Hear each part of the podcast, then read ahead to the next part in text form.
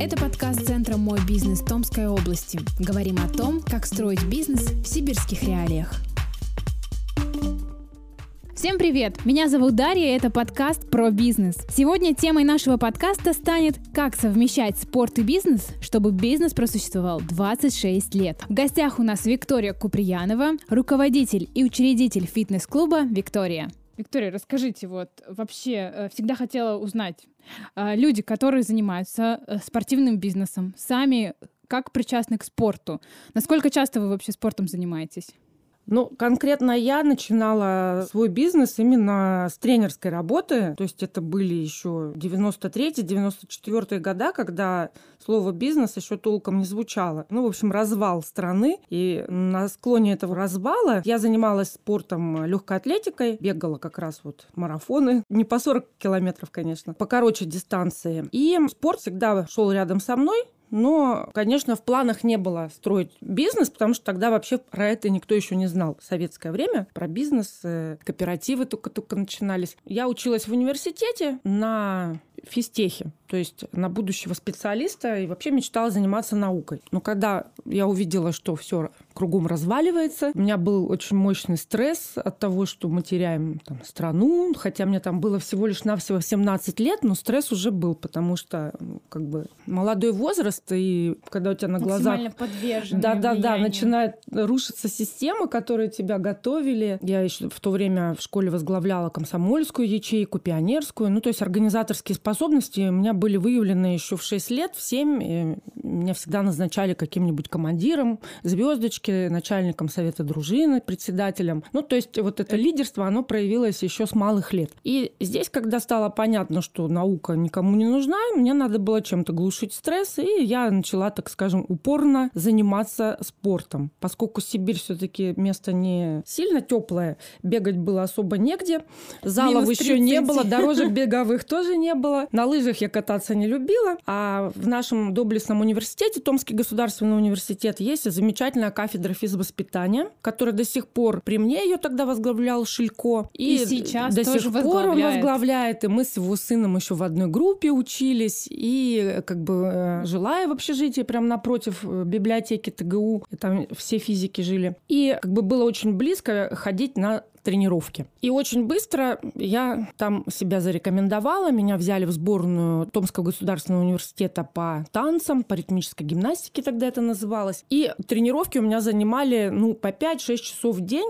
Но это было связано как раз с тем, чтобы снять как-то стресс потому что я того не понимая, так скажем, заменяла одно другим. И очень быстро на меня положили глаз преподаватели, использовали меня в своих, э, так скажем, меркантильных целях. То есть я вела тренировки за них.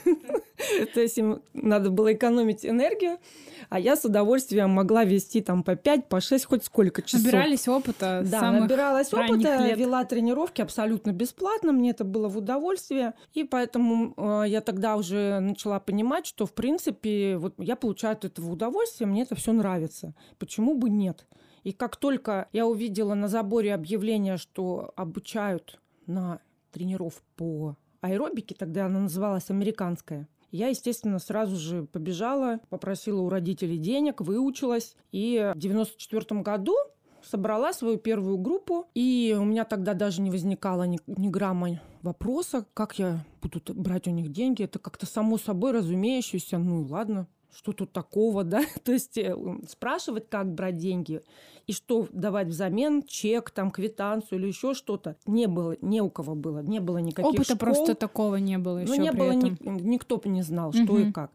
Поэтому все было достаточно просто. Договорилась с директором э, одного училища, это на Каштаке Карла Эльмера 4, училище, где готовят автомехаников. Договорились о сумме аренды, и э, я начала набирать свою первую коммерческую группу. Так начался мой бизнес в марте 94 -го года. Угу. А сегодня как спорт в ногу с вашим бизнесом шагает? Насколько часто вы занимаетесь спортом? Уже занимаясь бизнесом 26 лет, получается. Ну да, 26, 20, 27 уже скоро будет. Могу сказать, э, ну, возможно, это поможет действительно в будущем. Вот у меня, даст Бог, послушает. То есть у меня был такой период, когда я решила что все, я не, не работаю тренером, я же крутой директор, у меня же все уже есть, зачем мне работать тренером? И начала просто ходить на занятия. Это совершенно не то, не те энергозатраты, я не получала нужного результата, мне было лень, как и всем остальным. И только когда ты ведешь тренерскую работу, тогда действительно не лень.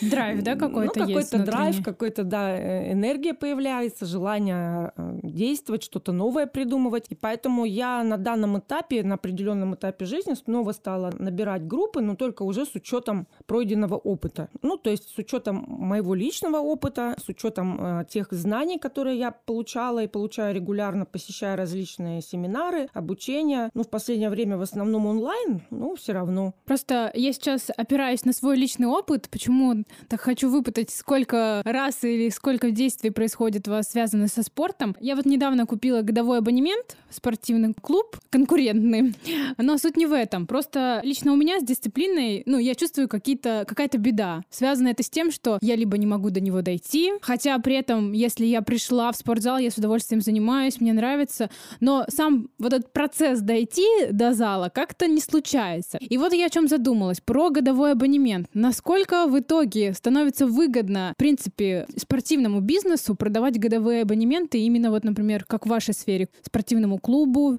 фитнес-центру? Ну, а, умные люди, годовые абонементы, это же не в России придумали, они были придуманы в Америке, в Европе. То есть умные люди давно просчитали, что купив годовой абонемент, не факт, что человек будет ходить.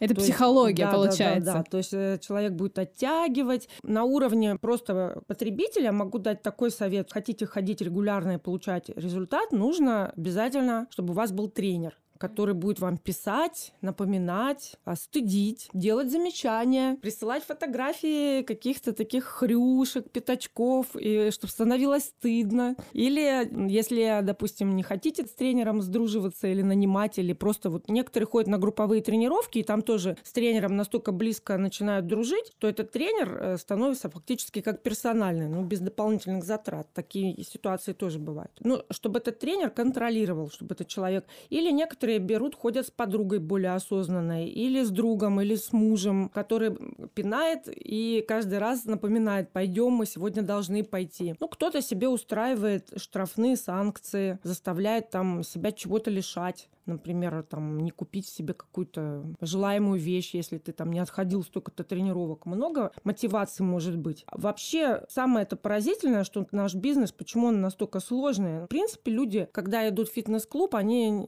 ну, как бы удовольствие это мало кто получает. То, что во время тренировок вырабатываются определенные гормоны, на них подсаживаешься, и те, кто регулярно занимаются, они, конечно, неделю пропустив, у них начинаются ломки, тело начинает болеть, и все в таком духе. Вот если потом за месяц вы себя доведете до вот этой привычки, то потом, конечно, уже можно без дополнительной мотивации регулярно посещать занятия. Угу. А вот с вашей точки зрения, насколько, например, продажа абонемента на год за, скажем, 4000 рублей становится выгодно для фитнес-клуба? Просто я посмотрела, на вашем сайте нет такого предложения, которое сейчас, например, существует у конкурентов в нашем городе. Как с вашей точки зрения, насколько это выгодно и в чем главная здесь вообще мысль, для чего это? Ну, э, клубы, которые продают э, годовые абонементы очень-очень дешево, они потом зарабатывают деньги на дополнительных услугах. Конкретно один клуб, ну, раз мы не называем название, один из двух, которые сейчас дешево продают за 4 тысячи, они продают персональные тренировки и на это делают акцент, и на этом зарабатывают деньги. А второй клуб э, является верхушкой большой крупной горнодобывающей структуры. Это у них просто как игрушка. Им без разницы, какой там будет доход доход. Ну, то есть это федеральная сеть. Угу.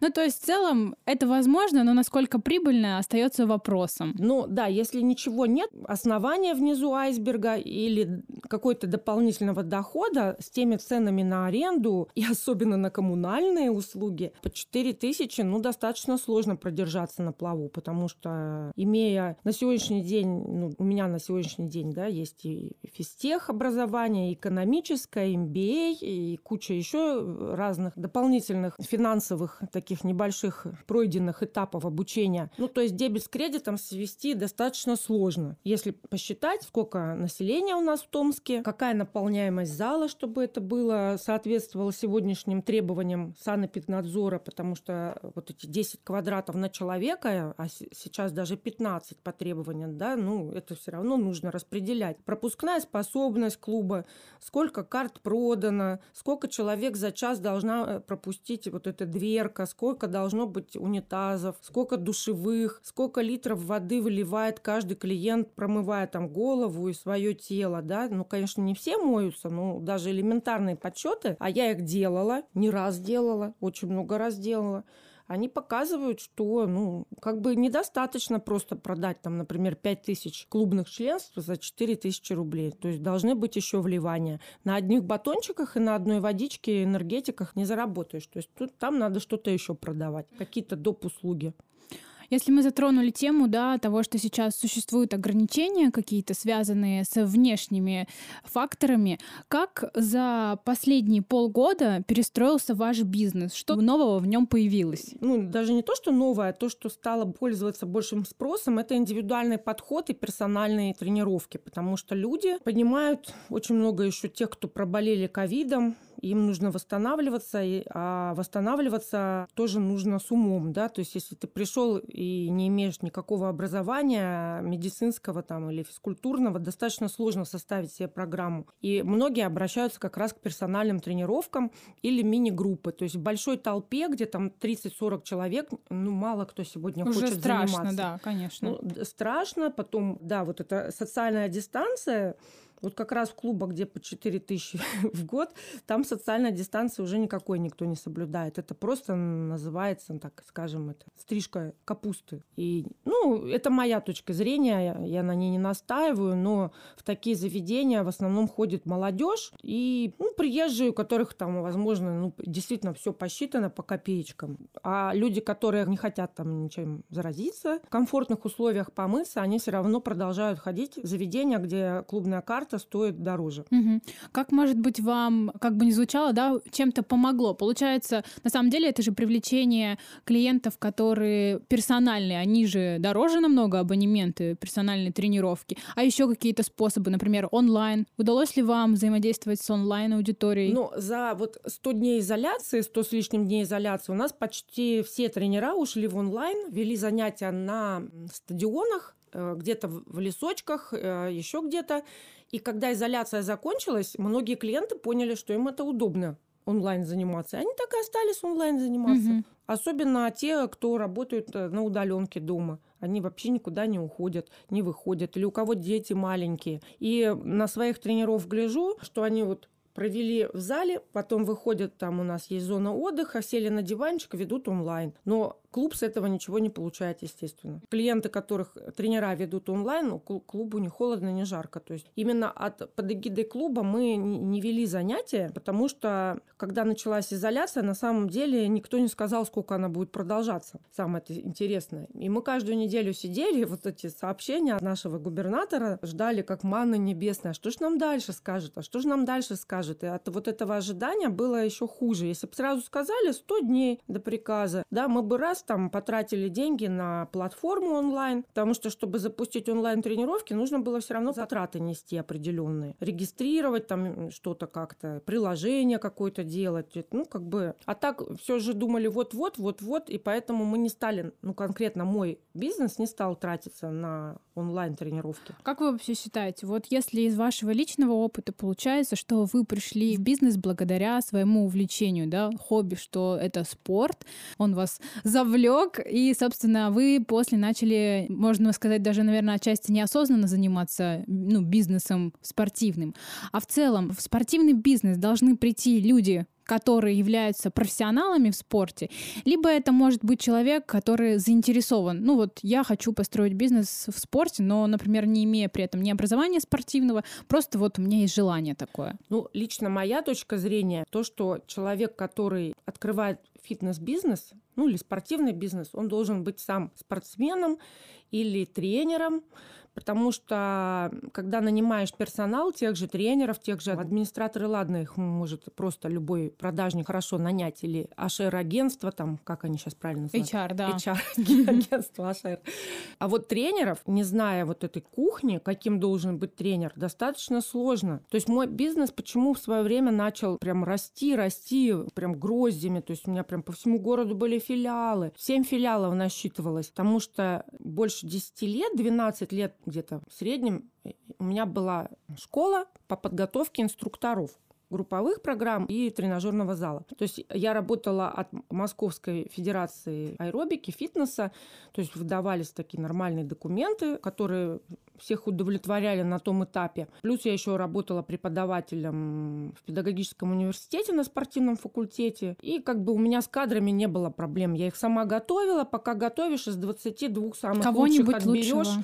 И как бы все было на ура. А потом мне это просто надоело, потому что преподавательская деятельность, она очень тяжелая на самом деле. То есть ты когда готовишь людей, ну, хочешь, э, чтобы они стали хорошими, плохо я не могу работать, да.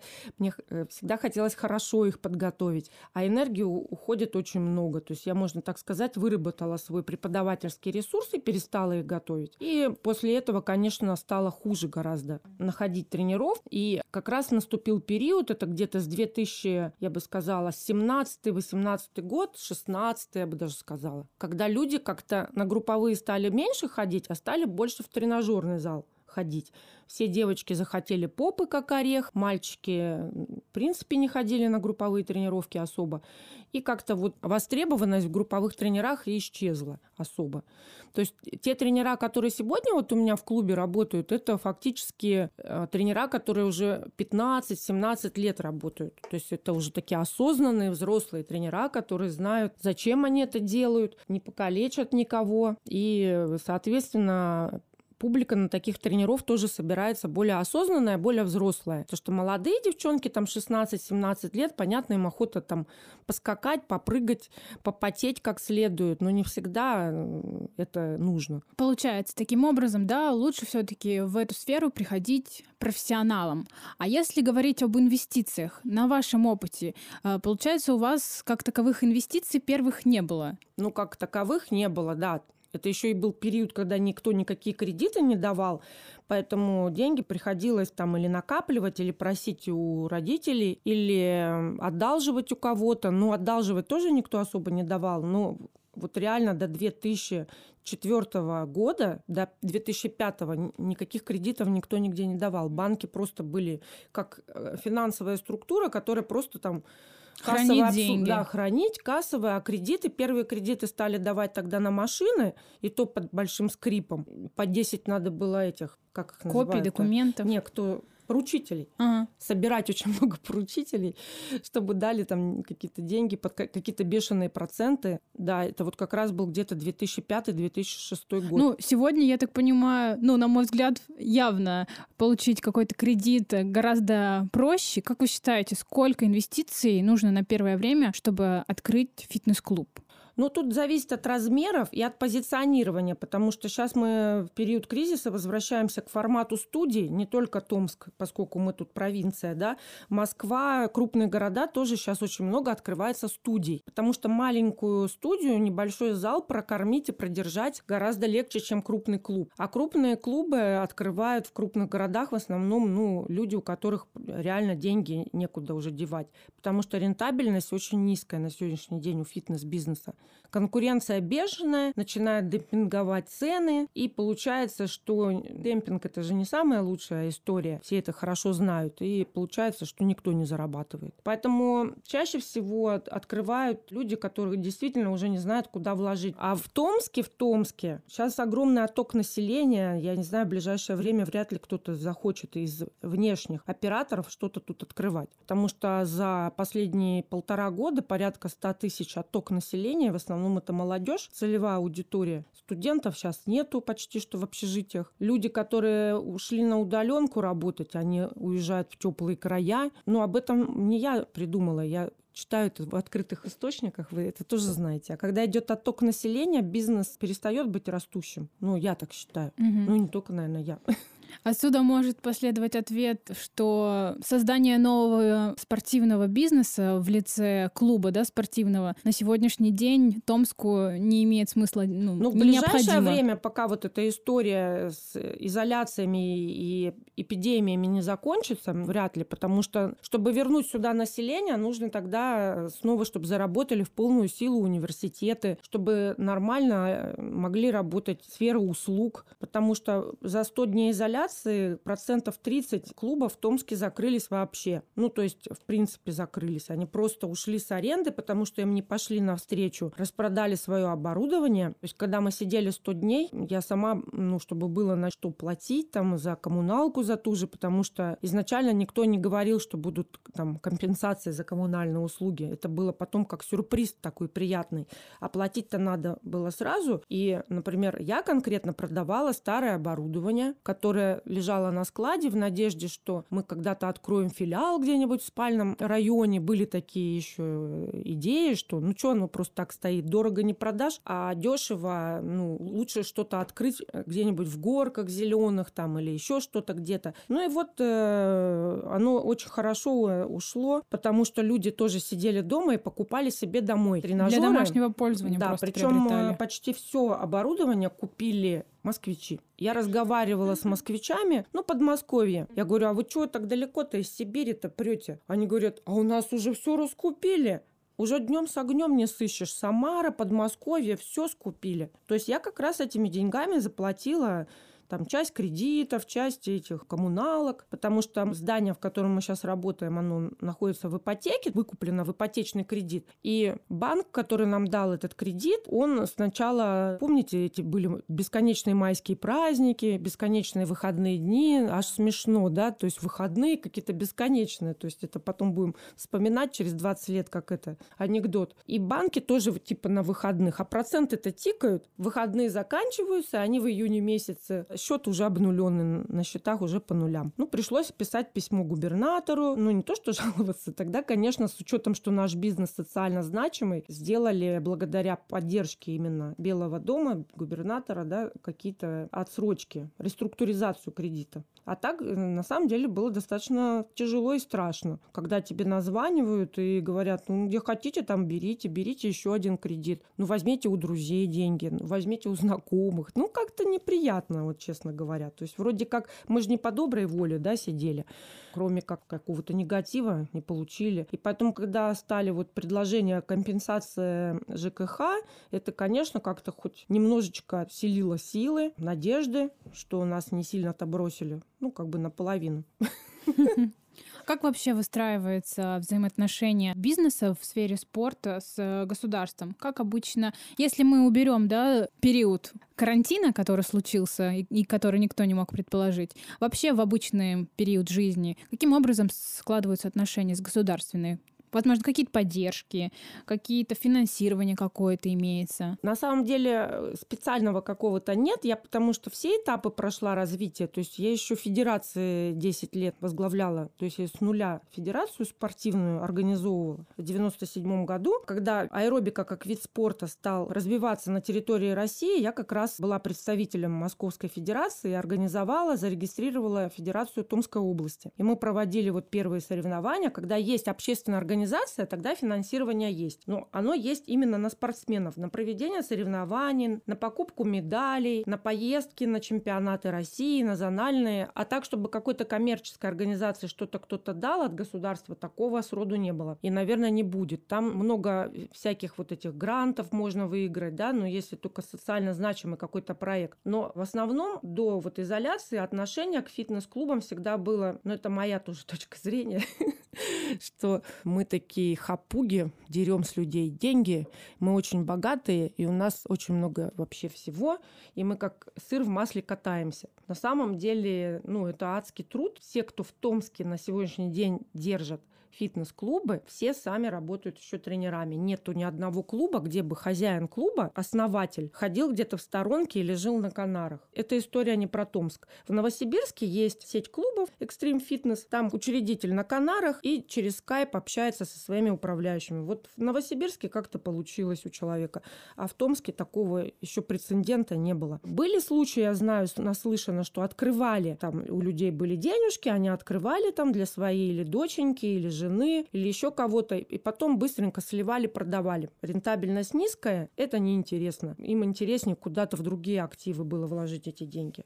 А так вот все, кто сегодня операторы на Томской нашей земле, это фанатики, фанатики, которые любят свое дело и готовы отдаваться ему. Как тогда выделиться спортивному бизнесу, ну, в вашем случае, как среди огромного количества фитнес-центров стать каким-то особенным? По законам маркетинга, да, надо создавать уникальное торговое предложение, делать что-то такое, что есть только у нас. Я в свое время тоже на это повелась, и на выставке за бешеные деньги купила уникальные тренажеры, которых там больше нигде нету. Там изогнутые такие дорожки специальные. В Европе это прям вообще в крупных городах пруд. Взяла еще один кредит, такая, думаю, ну все, сейчас все попрут на эти дорожки, на эту тренировку, она ж только у нас. Угу номер не прошел. Кредит я плачу до сих пор за эти дорожки, а отдельно прям ходить, вот чтобы бегать на них, ну там максимум 10 человек пришло за весь период. А остальные обходят их стороной, потому что на них тяжело. Ну, у нас есть еще одно уникальное предложение. У нас живет кот Василий, рыжий, пушистый, красивый кот. И все приходят, его гладят. Единственный клуб, где живет кот. Ну, потому что кот, нас... который приносит деньги. Ну, типа этого. То есть у нас здание большое, и это было не для красоты приобретения, да него другая кошка жила. Ну, элементарно из соседнего здания приходили мыши, приходили крысы здоровые, килограммов по 10, такие откормленные, свинюшки. Ну и было, конечно, ужасно, когда, например, идет урок йоги, и откуда-то из угла вот так пешком проходит такая крыска-лариска. Ну, это было последней капли, это было еще где-то в 2003-2004. После этого вот мы взяли кошку, потом от этой кошки внука взяли. То есть у нас там династия кошачья.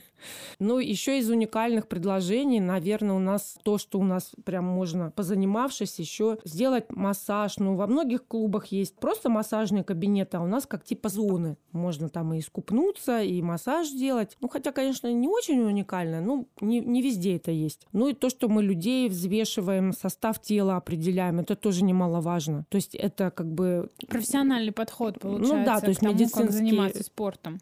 Да, медицинские весы, такие же весы есть на кафедре эндокринологии в СИБГМУ. И человек, который реально хочет получить результат и увидеть, есть этот результат, можно это сделать наглядно, взвесившись в начале и потом через полтора-два месяца. И, казалось бы, это же вообще понятно. Ну, человек идет к репетитору по английскому языку. Если он занимается 10 занятий и так и не умеет говорить и читать, значит, все, деньги потрачены зря. У меня такой же был подход. Вот пришел, замерься, и потом в конце будешь видеть результат, будет у тебя мотивация к этому замеру подготовиться, а не просто так ходить. Ну, срабатывает, скажу честно, 10% из 100 тех, кто взвесился первый раз, приходит на второе взвешивание. То есть у людей силы воли мало. Увы. как бы это ни звучало.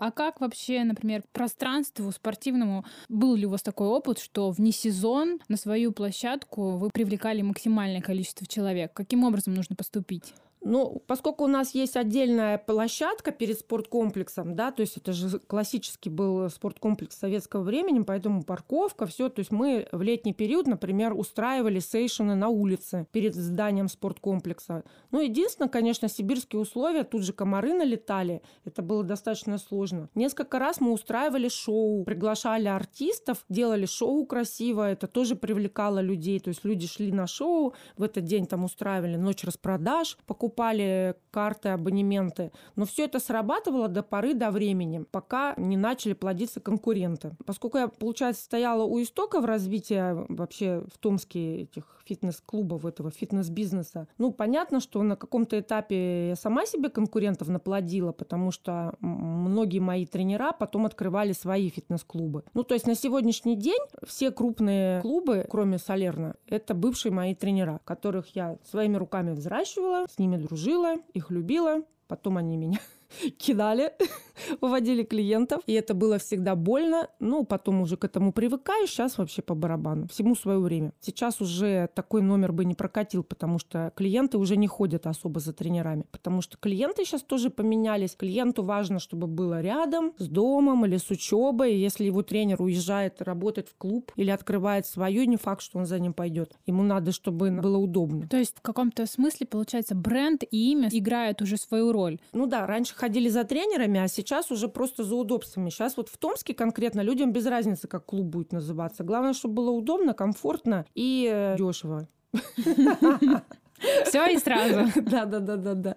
Как золотая середина, как этот э, фикс прайс, все там дешево, а выходишь в итоге чек на 4 тысячи, да, вроде все дешево, а все равно на 4 тысячи что-то понабрал. Что понабрал? На следующий день даже не помнишь. Также здесь купил дешевую клубную карту и два-три раза сходили и забыли. Вообще забыли или там им что-то не понравилось, они даже и за возвратом не идут, потому что, ну, вроде как же немного же денег потерял, ну и ладно, пусть там лежат. На это и рассчитано. То есть это такой продуманный ход отчасти? Ну да, это же продумали не мы не в Томске, то есть это маркетологи, так скажем. Ну и психологи, я бы сказала. Психология-то она такая это вещь. Ее можно просчитать, поведение людей. Там есть же специально обученные группы, которые потребительское поведение изучают.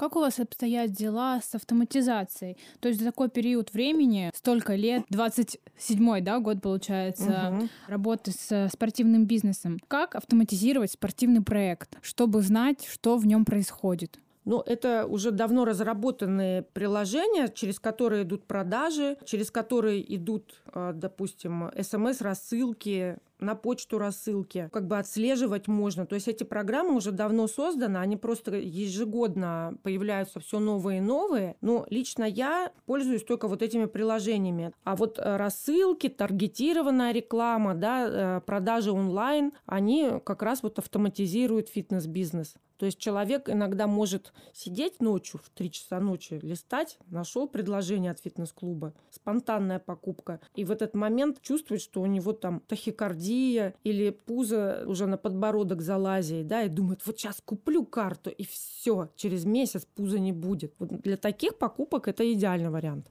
Спонтанные угу. покупки. Ну, То не есть факт, что это дойдет. обязательный фактор вообще нахождения автоматизации какой-то в таком бизнесе. Все-таки она должна быть. Ну, я считаю, что да, должна. Я вот хочу это сделать, но пока еще не сделала. То есть у меня это в планах. Угу. И последний вопрос, больше характера такого личностного. Виктория, как считаете, что дает вам силы и энергию, и почему вы занимаетесь спортивным бизнесом?